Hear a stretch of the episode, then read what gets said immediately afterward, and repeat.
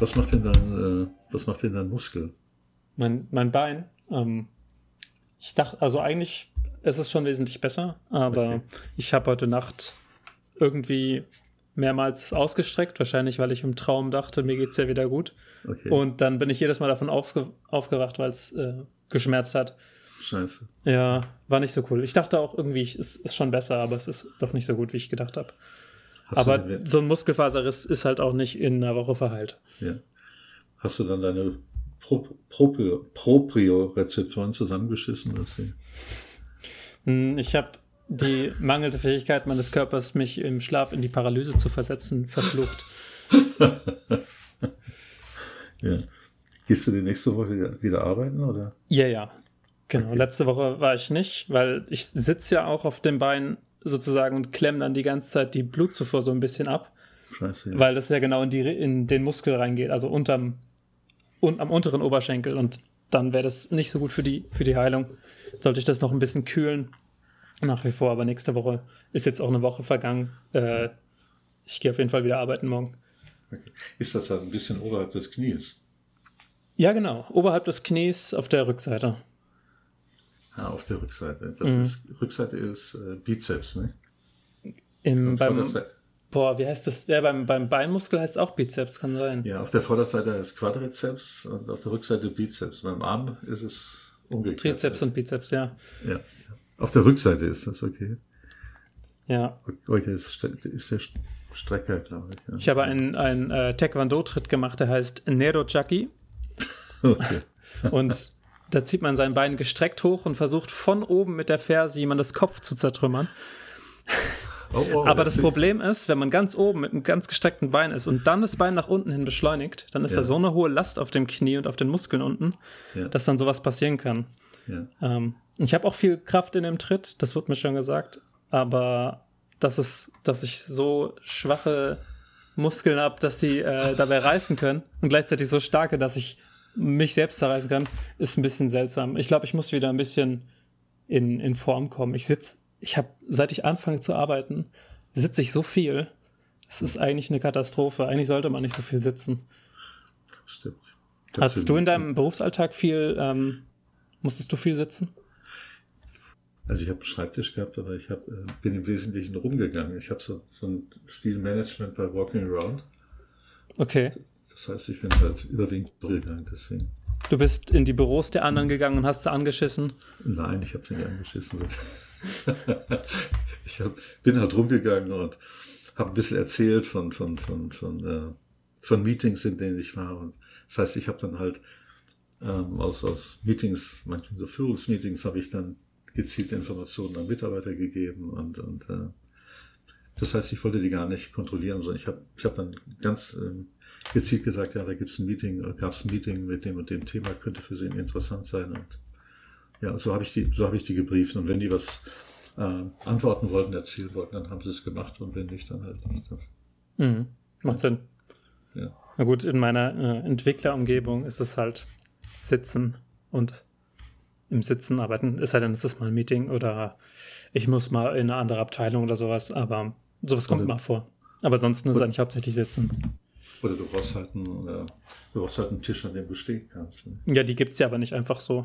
Okay. Die gibt es doch fast überall nur auf Attest oder sowas. Okay. Also das ist zumindest das Übliche. Ich war. Wobei ich war jetzt auch noch nicht in so vielen Filmen, bisher in drei. Und da war das überall unüblich. Ja. Gut. Letzte Woche haben wir, letzte Woche, naja, äh, haben wir über Change gesprochen. Genau genommen, du hast erklärt, wie, was Change eigentlich ist, was für Aspekte gibt, ähm, ja. wie es gemacht werden kann und so. Willst du das nochmal ganz kurz zusammenfassen?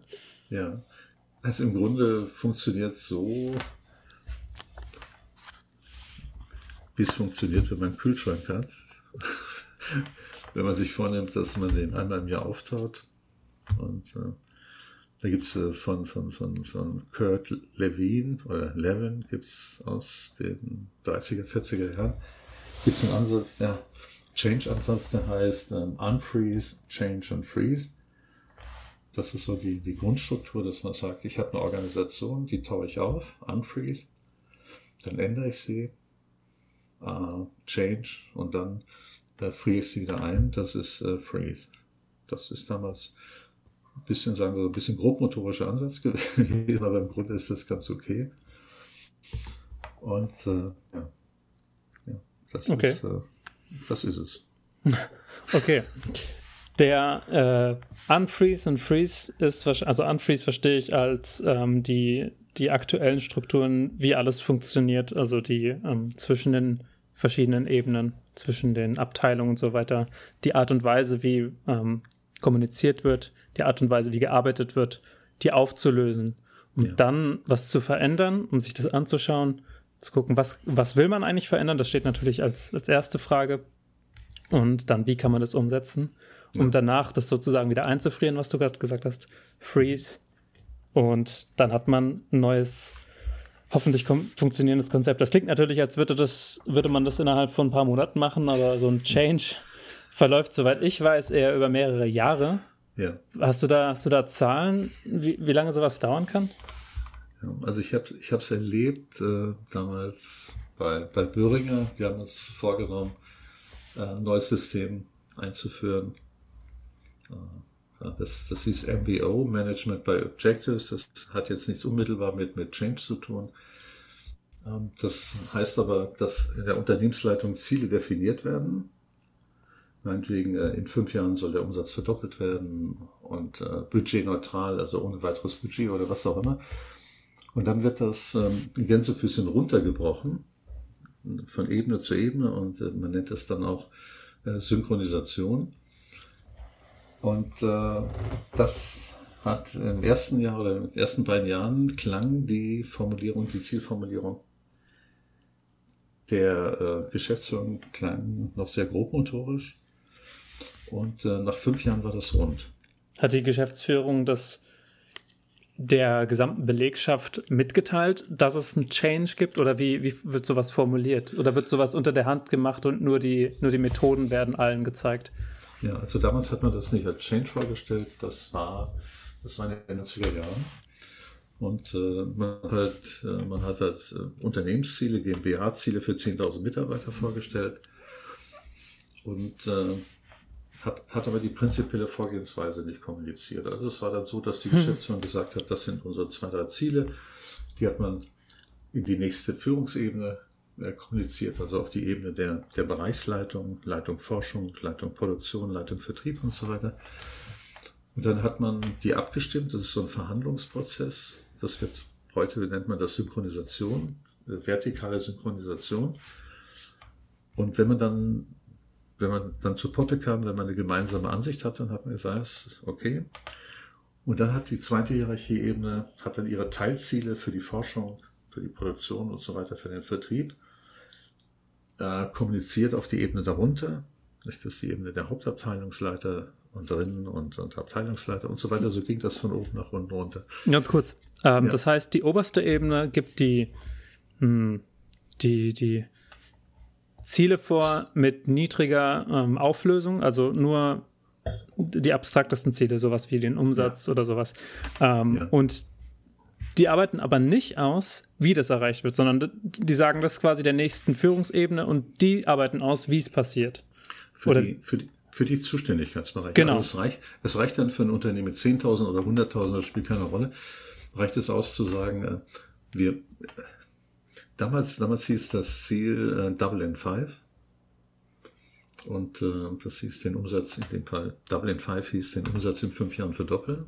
Mhm. Das ist, glaube ich, ungefähr 17, 17,5 Prozent Umsatzsteigerung pro Jahr.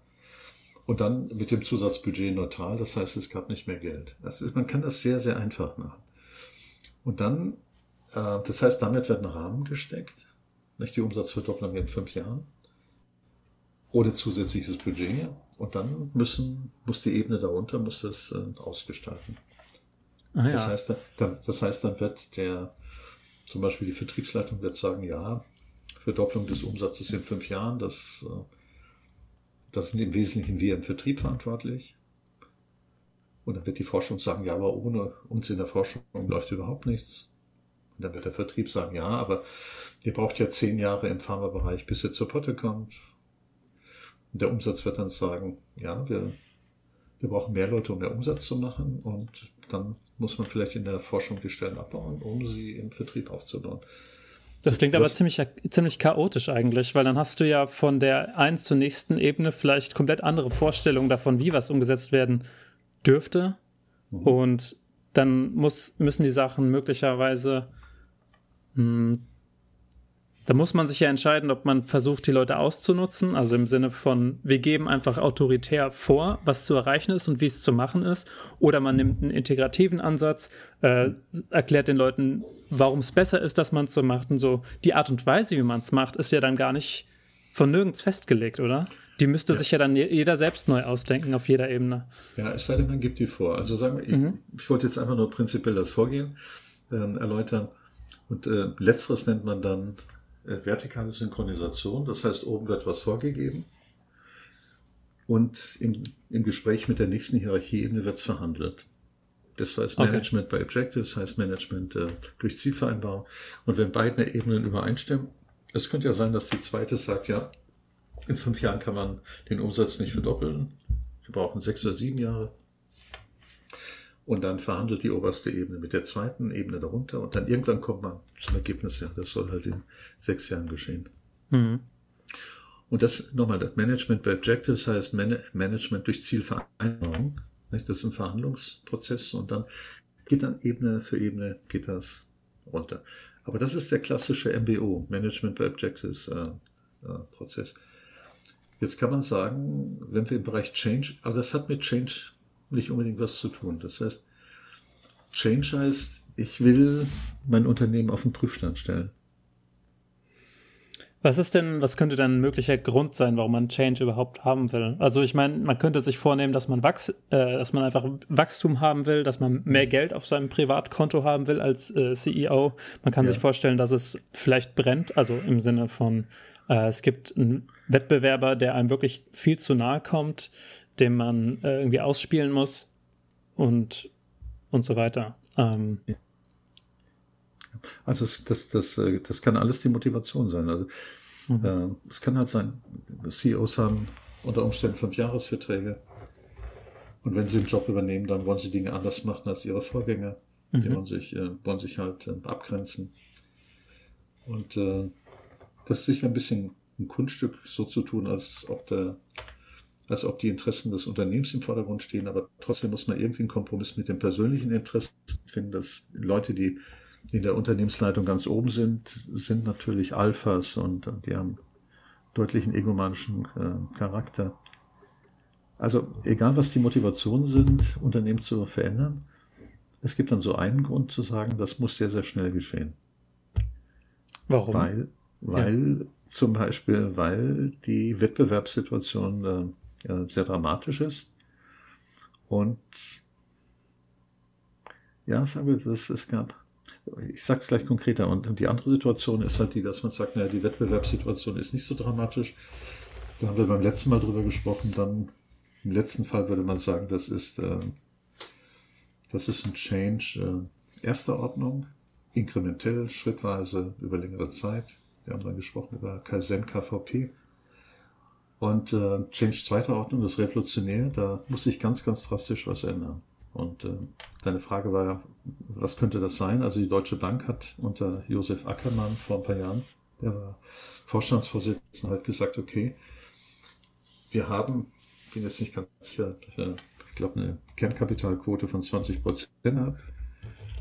Und wir haben beim letzten Mal auch gesprochen über Benchmarks, der hat halt gesagt, ja, äh, damit die Börse unser Unternehmen äh, positiver bewertet, müssen wir überdurchschnittlich erfolgreich sein. Das heißt, wir müssen halt, als der Benchmark war damals für, für, für, für Joe Ackermann war 25 Prozent Kernkapitalquote.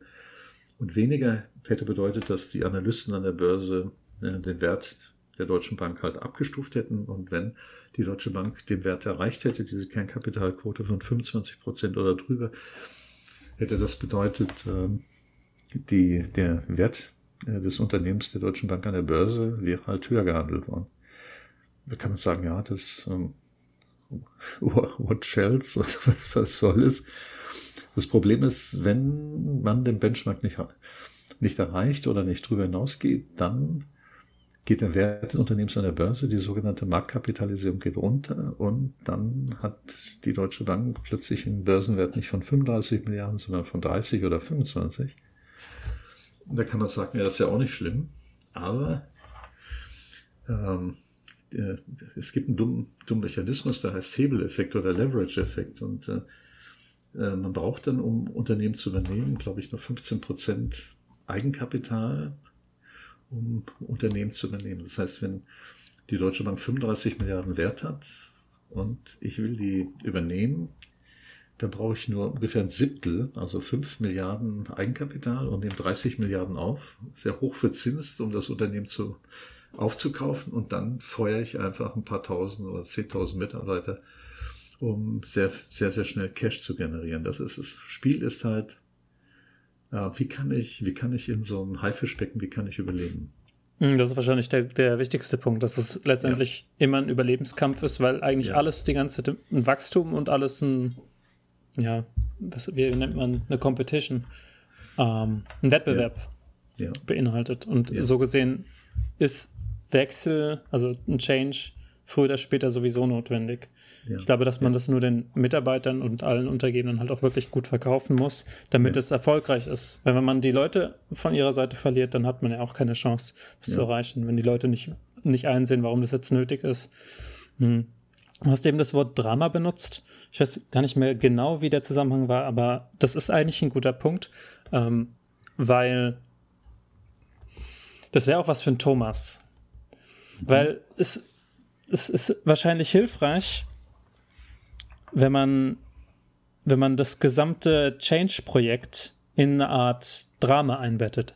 Okay. Dass man die Menschen abholt im Sinne von, das ist nötig, dass wir jetzt, dass die, das Change passiert. Man muss es ja nicht Change nennen, aber man muss vielleicht, wenn man jetzt spezifische Sachen ändert oder mh, hm, so eine mh, hm, ein neues Wertesystem oder sowas versucht zu etablieren und alle kriegen das so am Rande mit und fühlen sich so unwohl und wissen nicht, was passiert hier eigentlich, mhm. dass man die dann auch abholt im Sinne von, wir müssen jetzt ein bisschen was verändern. Das wird vielleicht nicht leicht, das wird ein bisschen von eurer ähm, Verantwortung, äh, ein bisschen Verantwortung erfordern. Aber das ist ja nicht, nicht unbedingt was Schlechtes. Also wenn man jetzt Verantwortung von den Mitarbeitern fordert, das gut, ich weiß nicht, wer es so interpretieren würde, aber man könnte es so interpretieren, dass man plötzlich mehr machen muss und mehr Aufwand hat und dass alles anstrengender ist, aber man ja nicht wirklich belohnt wird. Ähm, wenn man aber das so ähm, framen kann, sozusagen, mhm. dass die Einzelpersonen sich als wie so kleine Helden positionieren können, indem sie wissen, wenn ich das und das mache, dann geht es dem Unternehmen besser und dadurch geht es mir besser und es ist eigentlich nur gewonnen. Ja. Und wenn klar ist, was zu tun ist, wenn klar ist, welche Rolle man hat und ähm, vielleicht hat man auch jemand, an dem man sich orientieren kann, das wäre dann so, ein, so, eine Heldenrolle, ähm, dann ist das auch viel leichter zu verkraften. Beziehungsweise dann ist es vielleicht nicht mehr was zu verkraften, sondern tatsächlich was, woran, worauf man sich freut in gewisser Weise oder was aufregend ist, was dem Leben ein bisschen Bedeutung gibt.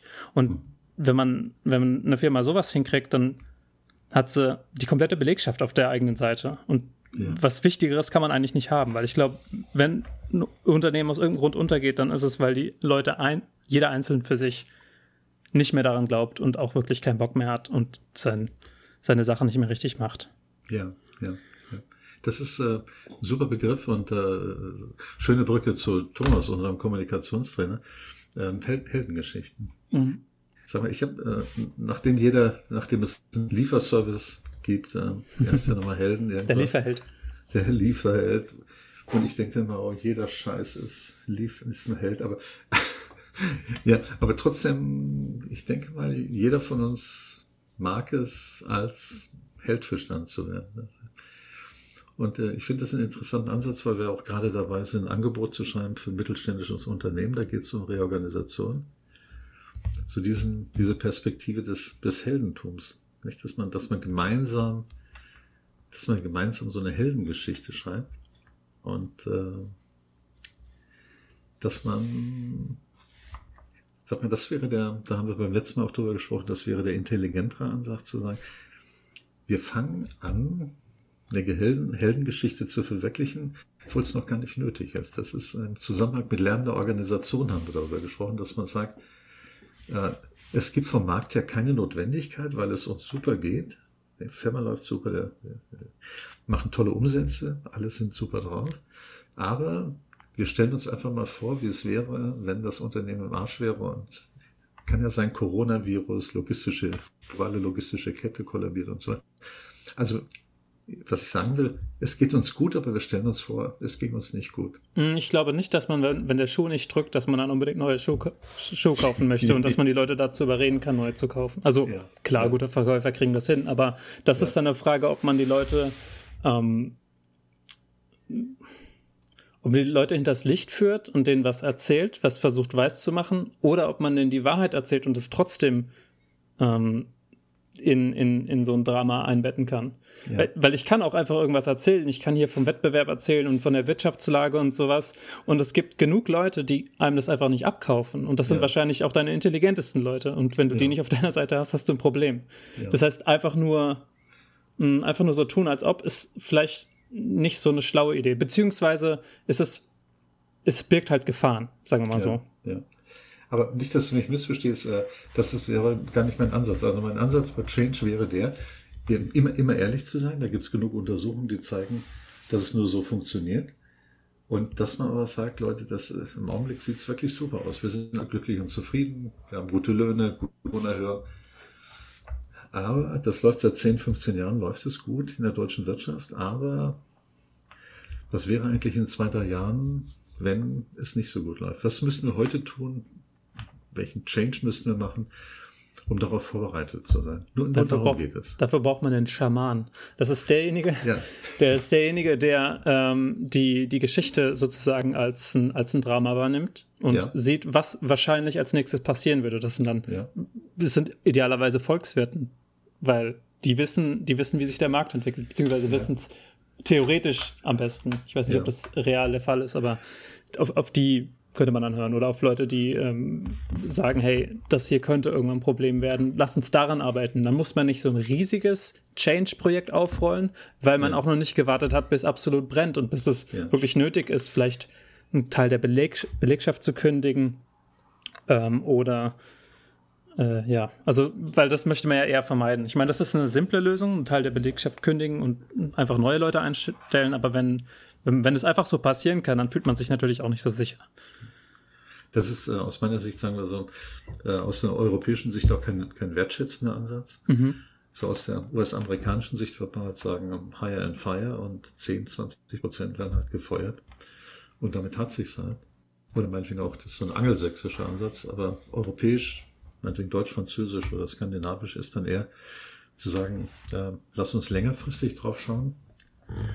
Und lasst uns gemeinsam schauen, was man machen kann, damit die Firma so fit bleibt, wie sie ist. Und dass man möglichst viele mitnimmt unter bestimmten Bedingungen, dass man sagt, äh, die Anforderungen am Markt werden zunehmen. Ähm, einfachere Arbeiten werden sehr wahrscheinlich von, von Robotern wahrgenommen werden. Und wenn wir dann von Change sprechen, ähm, also Organisationsentwicklung, dann gehört auch Personalentwicklung dazu. Das heißt, dass die Leute bis zu dem Lebensende äh, ständig weiter qualifiziert werden und weiter qualifiziert werden und so weiter. Also das ist nicht so, so ein Standardbild äh, aus den 80er Jahren war habe ich von irgendwem gehört, Forschung. Früher, 60er, 70er Jahren, hat man mit 14 Jahren in der Ausbildung angefangen in der, im Labor mit Wasser, irgendwas, irgendeiner Titration und ist dann 50 Jahre später mit Titration noch in Rente gegangen. Das ist, mhm. äh, das geht, das geht heute nicht mehr. Nee, das ist absolut nicht mehr denkbar. Eigentlich mhm. interessant, weil wir sind, glaube ich, die erste, mh, hm, wir gehören zu den ersten wenigen Generationen, wo das, was am Anfang gegolten hat, wirklich überhaupt nichts mehr damit zu tun hat, was irgendwann später am ja. gegen Mitte, Ende des Lebens äh, gilt.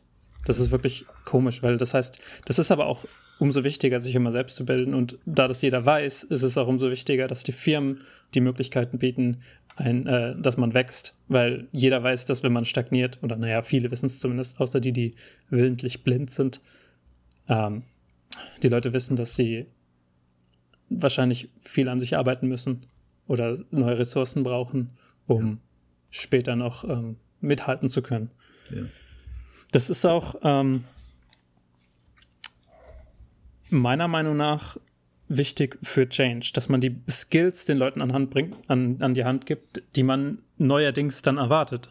Ja. Das heißt, du hast ähm,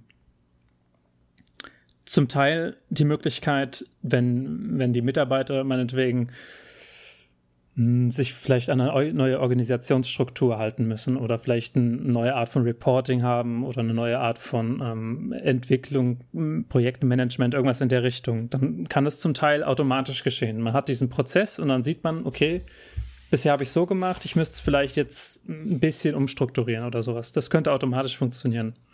Da kann man die Leute auch sich selbst überlassen, das spart auch Geld und ähm, die Leute haben eine gewisse Eigenverantwortung. Das ist aber ein Problem, wenn es zu, wenn es zu extrem wird, der Wechsel. Und dann sind wir jetzt bei dem Wechsel für jede einzelne Person. Wenn eine Person wahrnimmt, dass der, die neuen Sachen, die von ihm verlangt werden, gar nichts mehr mit dem zu tun haben, was man bisher gemacht hat. Und einem wird aber auch nicht gesagt, wie man es zu machen hat. Dann steht man da und weiß nicht, wo rechts und links ist.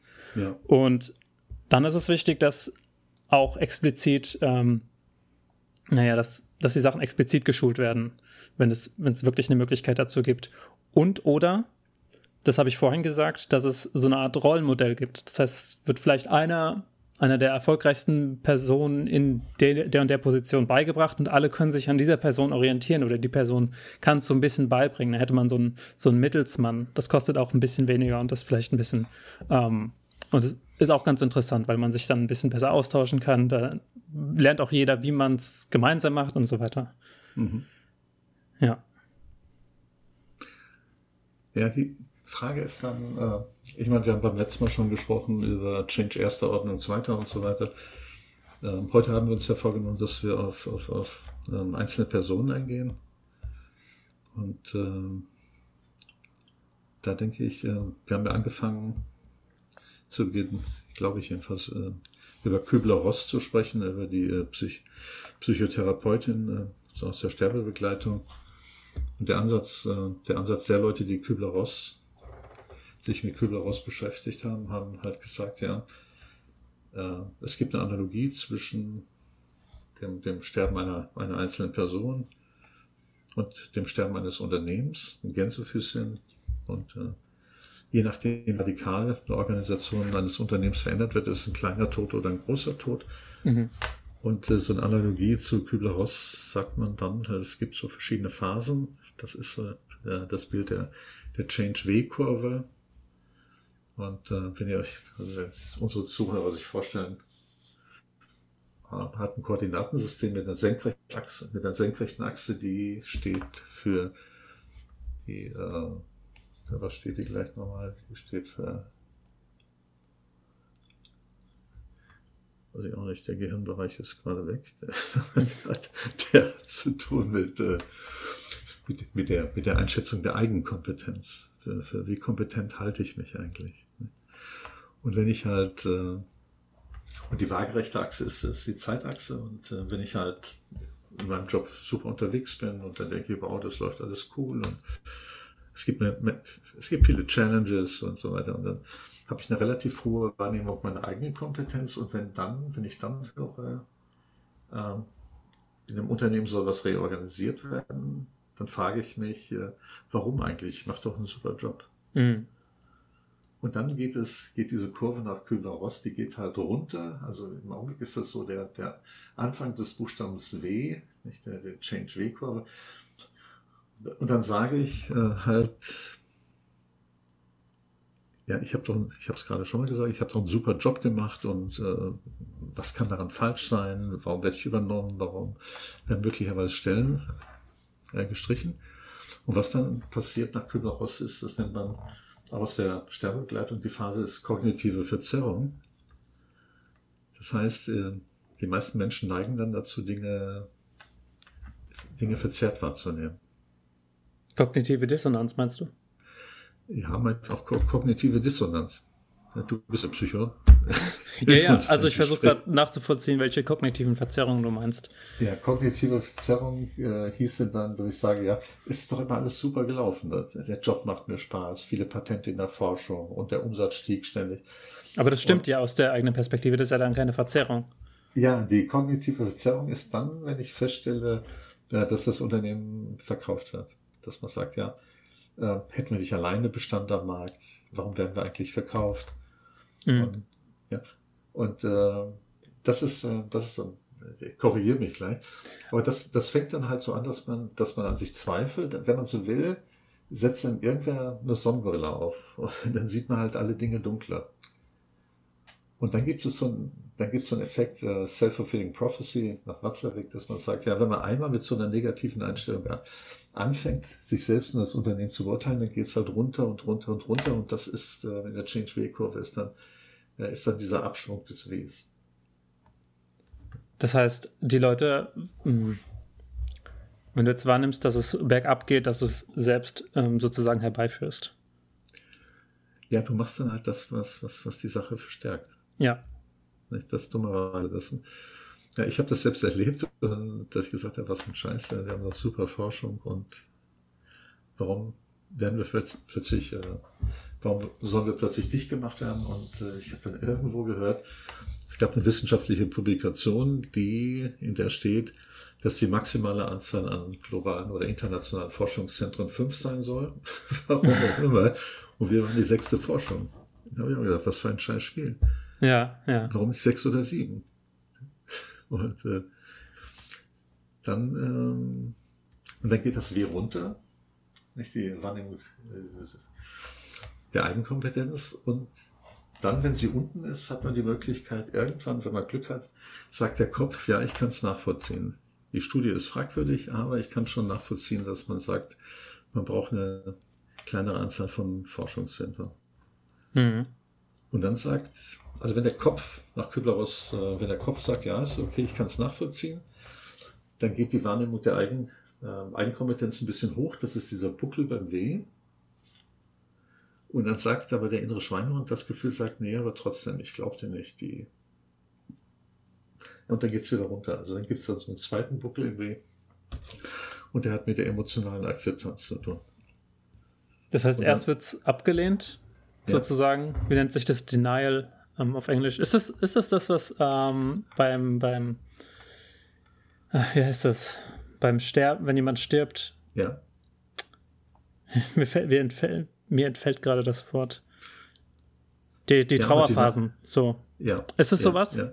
Ja, ja, absolut, genau okay. das ist das, ja. Mhm. ja. Ja, das ist eine schöne Analogie. Also äh, Kübler-Ross oder die Leute, die sich auf Kübler-Ross beziehen, äh, die, haben, die haben dann diese Analogie gezogen und gesagt, ja, äh, erst, ich werde dann auch trotzig und sage, nee, ich werde überhaupt nicht sterben. Mhm. Ja, und dann letztlich füge ich mich. Ja. Und dann geht es aber darum, wenn wir in dem W sind, wir gehen in den ersten Buckel runter, dann gibt es äh, diesen Buckel in der Mitte und dann sagt, also wenn der Kopf sagt, ja, ich kann es nachvollziehen, und dann geht es aber noch runter, weil der, weil der das Gefühl halt sagt, nee, ich äh, bin nicht überzeugt.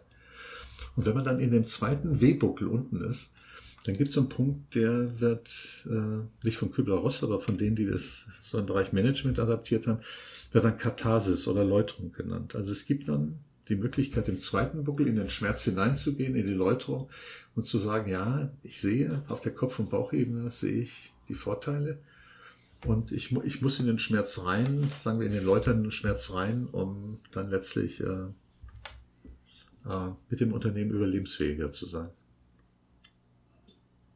Ja. Und das, das kriegt man häufig nicht hin. Zwei Drittel aller Projekte floppen. Na, das hast du schon mal erzählt. Das ja. ist echt viel. Weil man, weil, man, weil man, halt nicht auf, auf Hoffnung und Ängste der, der, der, der Mitarbeiter eingeht. Also man, viele glauben dann, dass gerade wenn Unternehmensberatungen zugange sind, dass man das rein betriebswirtschaftlich so auf der Ebene von Kosten-Nutzen-Rechnung hinkriegt und das klappt nicht. Das ist mit der Theo un unter der Theorie Homo economicus. Ach, jetzt kann ich nicht mehr sprechen. Homo, Homo economicus. Absolut, absolut, ja. absolut, absolut, genau das. Ja. Ja. Und da braucht man halt Leute wie dich, die, die, äh, die, äh, die so, so, so ticken im Bereich, Bereich Wirtschaftspsychologie und die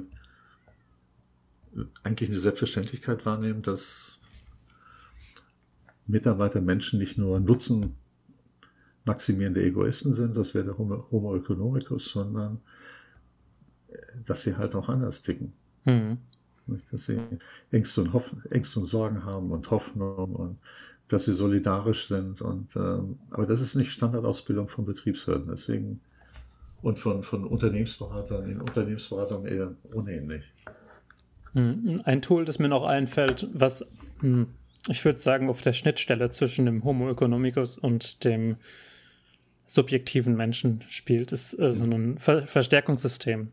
Das mhm. heißt, wenn du, wenn du Change Management betreibst, wenn du was verändern willst, was die dass die Menschen ja irgendwie auch mitmachen wollen. Jetzt abgesehen davon, dass sie vielleicht einen Sinn haben für sich oder dass sie Teil, Teil des Dramas sind oder ja. ähm, dass sie die Skills beigebracht kriegen oder sowas, ist es ja. sinnvoll, so ein Verstärkungssystem zu haben. Und mit Verstärkung ja. meine ich wirklich nach BF Skinner ähm, Belohnung. Also man könnte zum Beispiel Belohnungsanreize in Form von, wie heißt das, ähm, Leistungsbelohnung, Leistungsbeurteilung oder sowas einführen.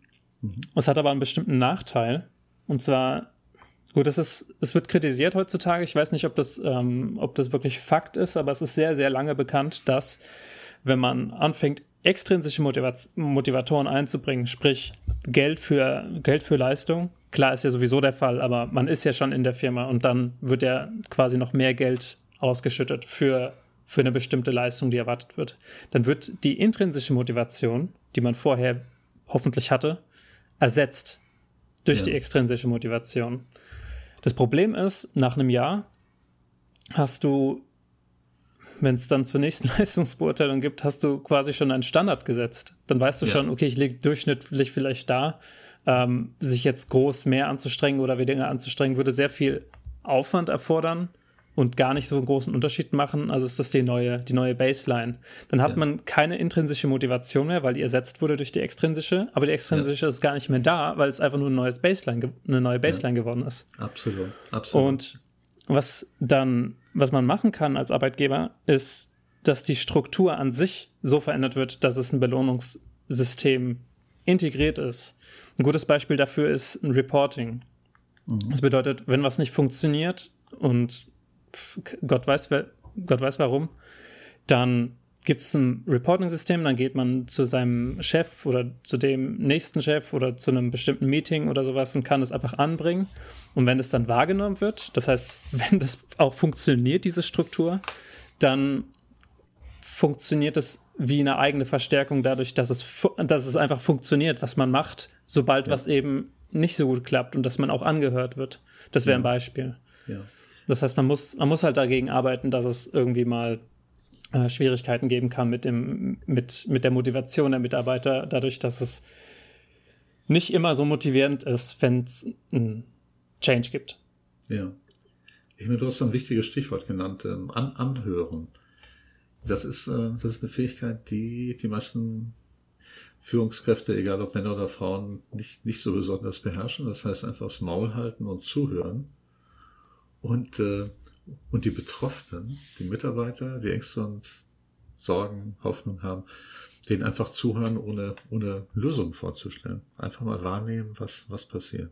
Mhm. Da sind wir bei so einem, äh, wenn man das aufs Extreme macht, sind wir bei so einem Ulvi, der, der zu jedem Mitarbeiter geht und ihn anhört und versucht äh, ja. zu rauszuhören, was eigentlich das Kernproblem ist, ohne dass ja. er jetzt irgendwie den einzelnen Leuten sagt, äh, hier, du könntest doch das machen, so nach dem Motto, ja, du bist selber schuld, ist deine Verantwortung zu verändern, wenn es vom Kopf stinkt. Ja. Und ja, Zuhören ist meiner Meinung nach eines der wichtigsten Dinge, die man als ähm, Führung, Führungsebene machen kann. Ja. Das ja. sind dann neben, neben Zuhören auch, auch Wahrnehmen.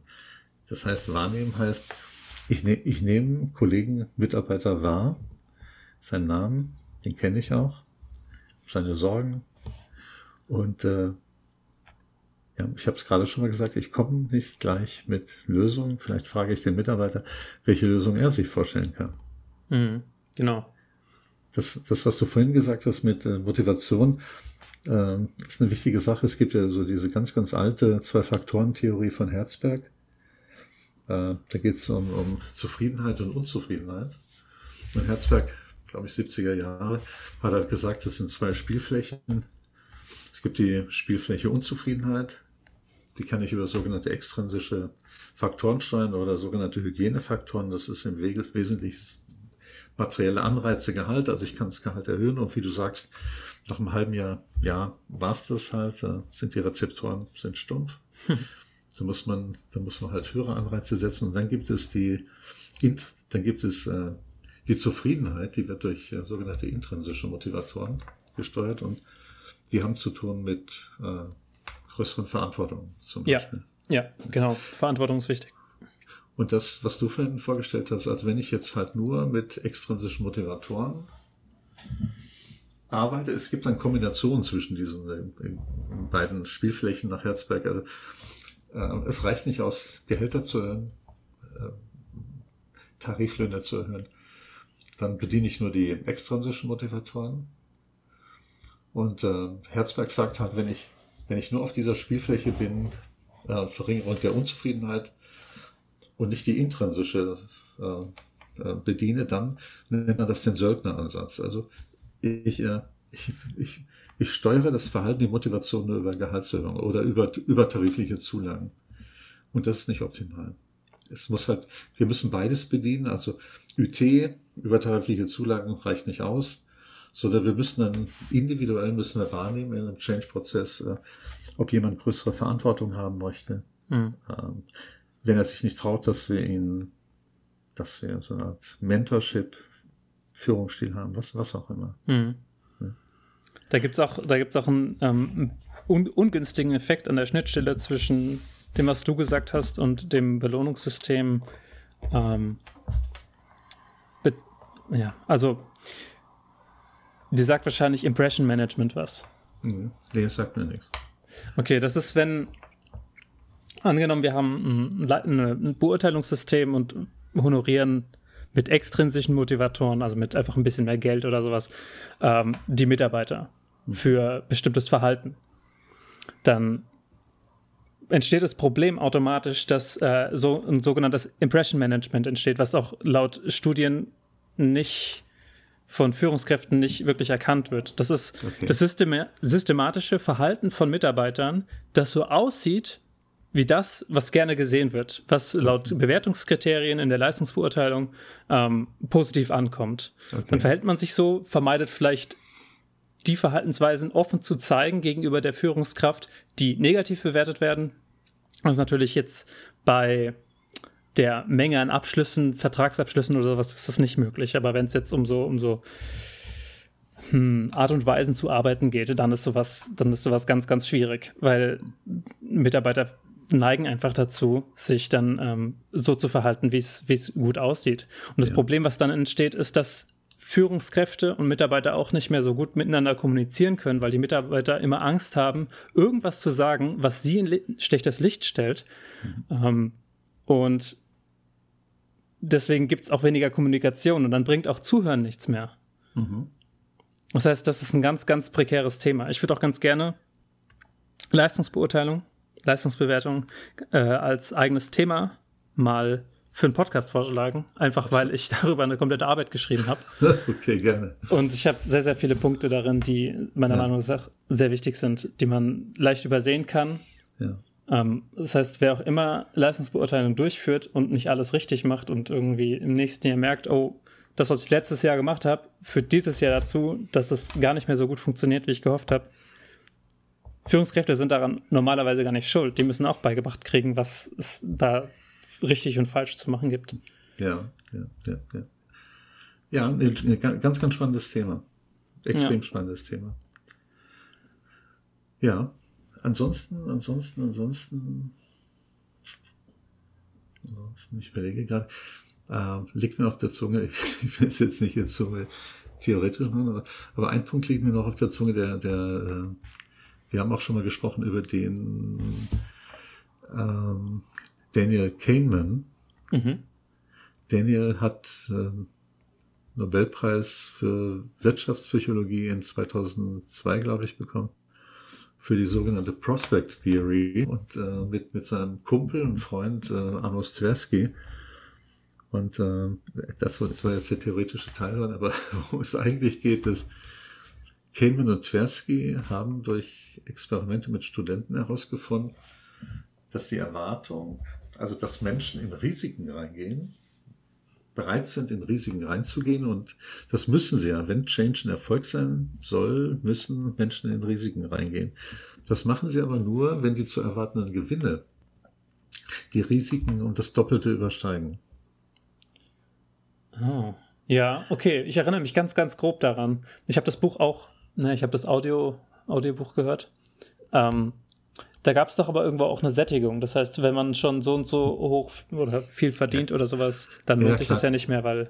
Ja, ja, so klar. Es gibt von Cayman auch so eine Zahl, ich glaube 60.000 äh, Dollar pro Jahr. Dann, das ist, äh, das ist zum Anschlag. Mhm. Ja, klar. Es gibt, es gibt einen Sättigungswert.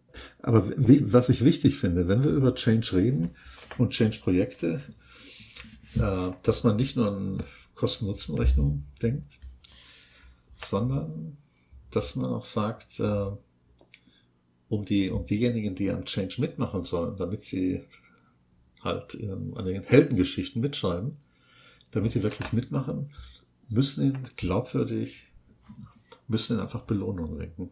Und die müssen anschaulich sein. Mhm. Und die sollten idealerweise dann die Risiken um das Doppelte übersteigen. Es ist halt schwierig be zu belohnen, wenn jemand ein Risiko eingeht, weil selbst wenn jemand ein sehr intelligentes, gewagtes Risiko eingeht und es aber einfach wegen Pech fehlschlägt, ja. Ja. dann ist es. Mh, hm, was macht man da mit so Leuten? Belohnen, weil sie was Intelligentes gewagt haben oder bestrafen, ja. weil es nicht funktioniert hat. Also man braucht eine andere, man braucht eine andere Fehlerkultur. Mm, ja. Also üblicherweise in Deutschland haben wir den Ansatz, äh, Fehler zu bestrafen. Und äh, wir haben ja vor ich weiß nicht, vor ein paar Wochen haben wir auch über Projektmanagement gesprochen und über agiles Projektmanagement. Mhm. Und es gibt aus den USA den Ansatz äh, zu sagen, statt, statt Fehler zu, zu bestrafen und, und persönliche Vorwürfe zu machen, sollte man bewusst in die Fehler reingehen. Also der Ansatz heißt im Agile Project Management, der heißt uh, Fail Forward and Fail Often. Mhm. Fehler sind geschenkt. Aber das ist eine kulturelle Geschichte. Da müsste man halt einen Großteil der deutschen Bevölkerung halt irgendwie massiv unter Strom setzen und äh, das wäre das wäre ja auch ein Change-Projekt eigentlich, so eine Art Kultur, Kulturwechsel, Absolut. dass man vielleicht in seinem, in seinem Unternehmen starten kann, heißt ja. Fehler wagen, ja. aber natürlich auf eine bestimmte Weise, die nicht schädlich fürs Unternehmen ist. Ja. Wenn, wenn man da jemanden kriegt, der einem das genau darstellen kann, warum das gut ist und auf welche Weise, dann, das wäre aber, da ist das Problem, dass man an den an den Grundprinzipien, an den Grundwerten von den Menschen rumschrauben muss. Also ja. nicht, dass es moralisch ein Problem ist, sondern dass es einfach sehr schwierig ist, ja. äh, alle Leute dazu zu bewegen, ihre Werte zu verändern. Ja. Ja, das geht, das geht auch nicht. Also jeder von uns ist das Ergebnis, wie, wie heißt bei Sozi Soziologen der Sozialisation.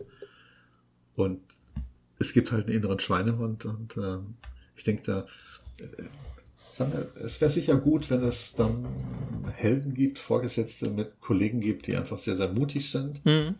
und nicht mit erhobenem äh, Zeigefinger als Helden erscheinen, sondern dass halt die anderen sagen, wow, das finde ich cool. Das probiere ich auch mal. Es gibt ja auch, es gibt ja auch einen Change, der sich permanent, äh, der eigentlich permanent stattfindet. Ja. Und zwar ist es der, die Tatsache, dass immer Nachwuchs kommt und äh, die älteren Menschen halt irgendwann aus dem Unternehmen rausgehen. Ja. Ja und das ist.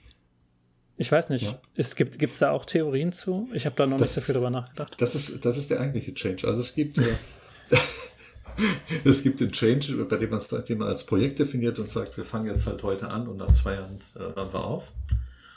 Und äh, es gibt einen anderen Change, der zu den da habe ich so das Bild einer, einer Waschmaschine. Also es gibt dann Change, äh, Change 1.0, das ist so der erste, äh, der erste Rundgang, dass man sagt, äh, wir planen Change, dann tun wir das, dann gucken wir, klappt das.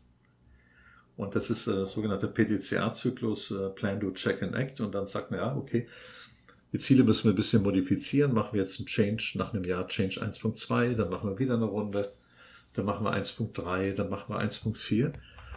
Und das sind Change-Projekte, die so, so endlos Waschmaschinengänge, die dazu beitragen, dass die Kultur langfristig geändert wird. Hm. Die sich dann anpasst an die aktuellen kulturellen, also realkulturellen Normen, die außerhalb von Firmen, wobei das natürlich nicht immer so scharf zu trennen ist. Ja, ist schwierig, weil das kommt. Also ich denke, da spielen Helden, spielen. Hm. Die, die, die, nennt man halt anders. Eigentlich sollten das Führungskräfte sein. Dummerweise hm, gibt es heute viel, viele Manager, die keine Führungskräfte sind. Und eigentlich bräuchte man Vorbilder, die das vorleben. So, es gibt ja diese alten Stereotypen, man sagt der Kapitän, ich glaube, damals hat man nicht gesagt die Kapitänin, aber die auch die verlassen als letzter das sinkende Schiff.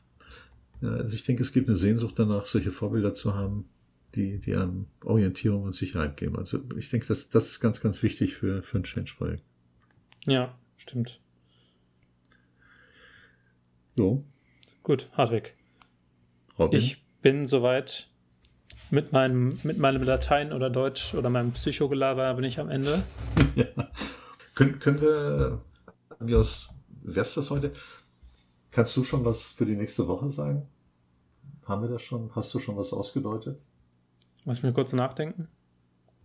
Nächste Woche mh, hm, ja, vielleicht Freitag, Samstag. Wir, wir müssen nochmal sprechen und vom ja. Thema her müssen wir auch nochmal sprechen. Aber jetzt habe ich ja schon mal angekündigt, dass ich gerne Leistungsbeurteilung machen würde. Vielleicht machen wir das da. Das ist eine gute Idee, absolut. Ja. ja. Mhm. Also dann, Robin. Hartwig, mach's, ja. schön, mach's schön, genau. mach's gut. Mach's gut. Ciao, ciao. Ciao, ciao.